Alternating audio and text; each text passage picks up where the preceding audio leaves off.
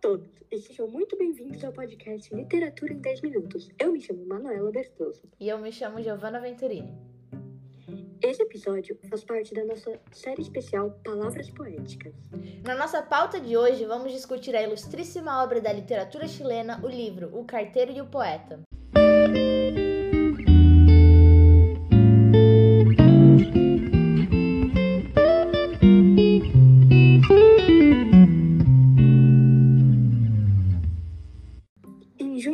1969, dois motivos tão felizes quanto triviais levaram Mário Gimenez a mudar de ofício. E se não fosse por essa decisão, não estaríamos aqui para falar do livro O Carteiro e o. De fato, esse livro é deleitoso. Ele foi escrito por Antônio Scarmeta em 1985. Sim, durante a ditadura militar chilena. O que também será abordado no enredo. O livro apresenta diversos acontecimentos da época, inclusive mostrando o prêmio Nobel que foi ganhado em 1971 pelo Neruda. O livro trata então de assuntos e fatos que realmente ocorreram de forma mais criativa e mais poética e com a adição de novos personagens e outros acontecimentos inventados que não necessariamente aconteceram. Esse conceito de tornar a ficção uma forma de representar a realidade é o que chamamos de verossimilhança.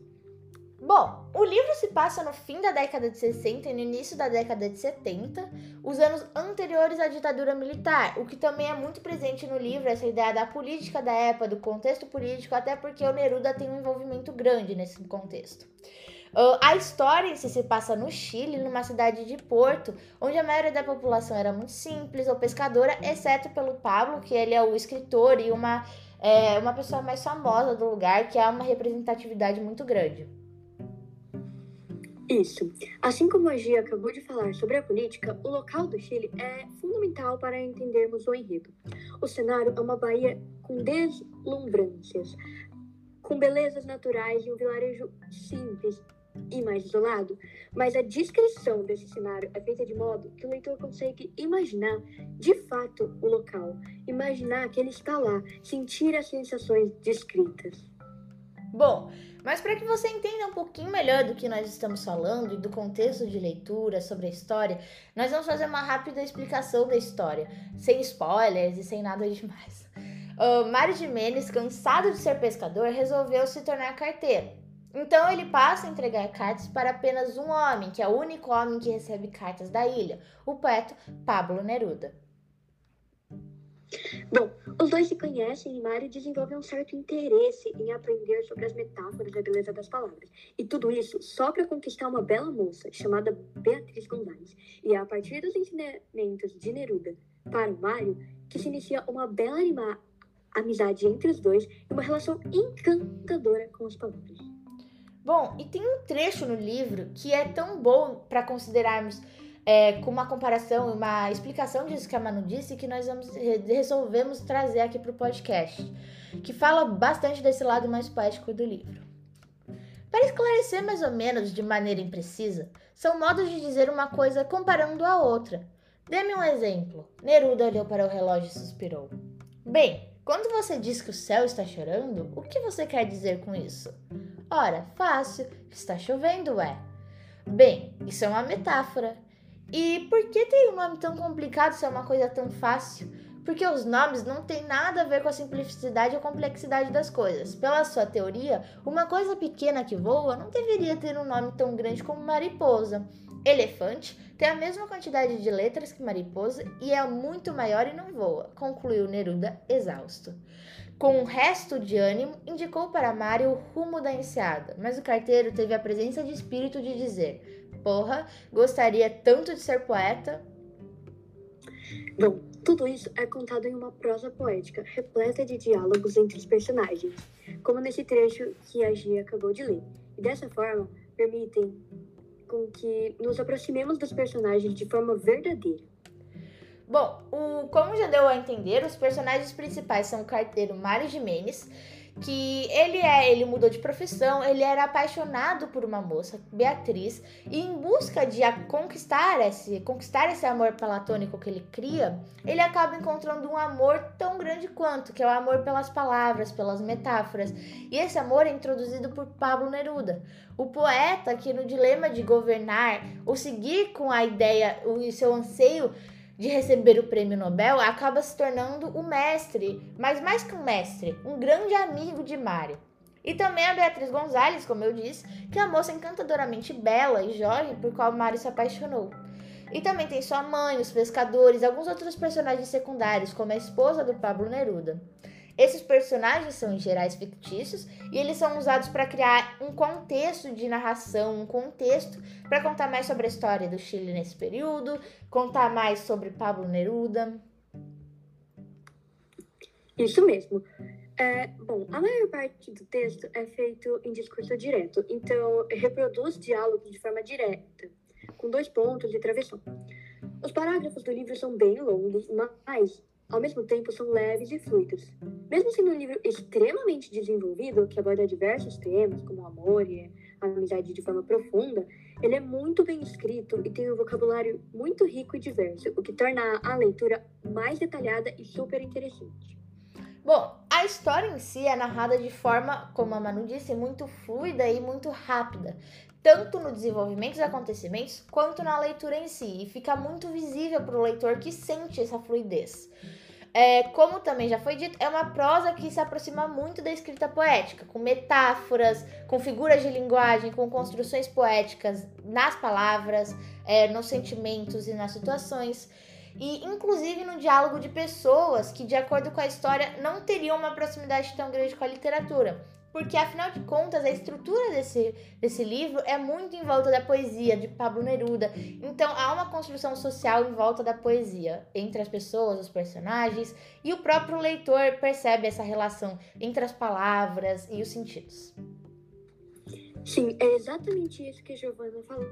Basicamente, o livro se estrutura, em grande parte, com base numa linguagem poética e abusa das metáforas e de figuras de linguagens que vão é, além de dando ensinamentos, vão sendo usadas para descrever as situações, os personagens, a situação política e principalmente as situações amorosas do livro. Até porque toda essa relação do Mário e do Pablo é, e do Mário com as metáforas se dá por causa de um simples amor platônico pela Beatriz. E além de tudo isso, é, o vocabulário leve, rico e bem desenvolvido, as metáforas, é, valorizam o texto e também trazem uma bela homenagem ao Neruda. Sim. Um dos protagonistas do livro, o Neruda, de fato era um poeta, como já foi dito, na vida real ele era um poeta, e tanto na história como na realidade. Uh, então, agora a gente trouxe um dos seus encantadores poemas chamado Saudade para fazer uma comparação com o livro, já que o livro é uma homenagem ao próprio Pablo. Saudade é solidão acompanhada, é quando o amor ainda não foi embora, mas o amado já. Saudade é amar um passado que ainda não passou, é recusar um presente que nos machuca, é não ver o futuro que nos convida. Saudade é sentir que existe o que não existe mais. Saudade é o inferno dos que perderam, é a dor dos que ficaram para trás. É o gosto da morte na boca de, dos que continuam. Só uma pessoa no mundo deseja sentir saudade, aquela que nunca amou. E esse é o maior dos sofrimentos, não ter por quem sentir saudades, passar pela vida e não viver. O maior dos sofrimentos é nunca ter sofrido. Bom, esse poema é realmente sensacional e ele está muito mais relacionado com o livro do que parece. E há dois trechos do livro que gostaríamos de ressaltar nessa comparação. Bom, primeiro, é, a gente queria ressaltar a viagem de Neruda para a França, quando ele se torna embaixador da França, é, do Chile na França. Nesse contexto, ele retrata saudades de Neruda de sua cidade natal, da Ilha Negra, de do Chile. Tanto que nesse contexto saudades, ele pede por carta para o Mário gravar os sons do mar, do vento, da vida no Chile, porque ele tem uma relação de saudades, uma relação de amor com sua cidade natal. Bom, eu queria mandar a você alguma coisa mais, fora das palavras, e assim enfiei minha voz nessa gaiola que canta. Uma gaiola que é um passarinho, é um presente que faço. Mas também queria pedir uma coisa, Mário, que se você, só você pode cumprir. Todos meus outros amigos ou não saberiam o que fazer ou pensariam que sou um velho caduco e ridículo. Quero que você vá com este gravador passeando pela Ilha Negra. Engrave todos os sons e ruídos que vai encontrando. Preciso desesperadamente de algo que nem um fantasma da minha casa. Qualquer coisa. A minha saúde não anda bem. Sinto falta de ar, sinto falta dos pássaros. Mande para mim os sons da minha casa. Entre no jardim, faça soar os sinos. Primeiro, grave este repicar suave dos sininhos pequenos quando o vento bate neles. E depois piche o cordão do sino maior, cinco, seis vezes. Sinos, meus sinos. Não há nada que soe tão bem como a palavra sino, se, adurar, se a pendurarmos num campanário junto ao mar. E depois, vá até as rochas e grave a arrebatação das ondas. E se ouvir gavotas, grave também. E se ouvir o silêncio das estrelas siderais, grave. Paris é muito bonita, mas é uma roupa que fica muito grande em mim. Além do mais, aqui é inverno e o vento revolve a neve como um moinho a farinha. A neve sobe, sobe, trepa pela minha pele. Ela faz um triste rei com sua túnica branca. Já está chegando à minha boca, já tapa meus lábios e não saem palavras. Bom, esse lindo trecho que a Giovana acabou de ler está muito relacionado com o poema, principalmente no verso. Saudade é sentir que existe o que não existe mais, porque mostra exatamente a saudade que o Neruda está sentindo do que ele tinha antes, então a vida dele no Chile, tudo que ele gostava e que ele já estava acostumado, e o que ele tem agora, que é aquela vida na França, que, como ele diz, é uma roupa maior do que ele usaria que tem coisas que ele não consegue aproveitar porque ele não está familiarizado, ele não tem as coisas que ele gosta. Então, tudo que ele tinha parou de existir, porque ele não está mais no Chile, onde ele realmente gostaria de estar. Bom, exatamente.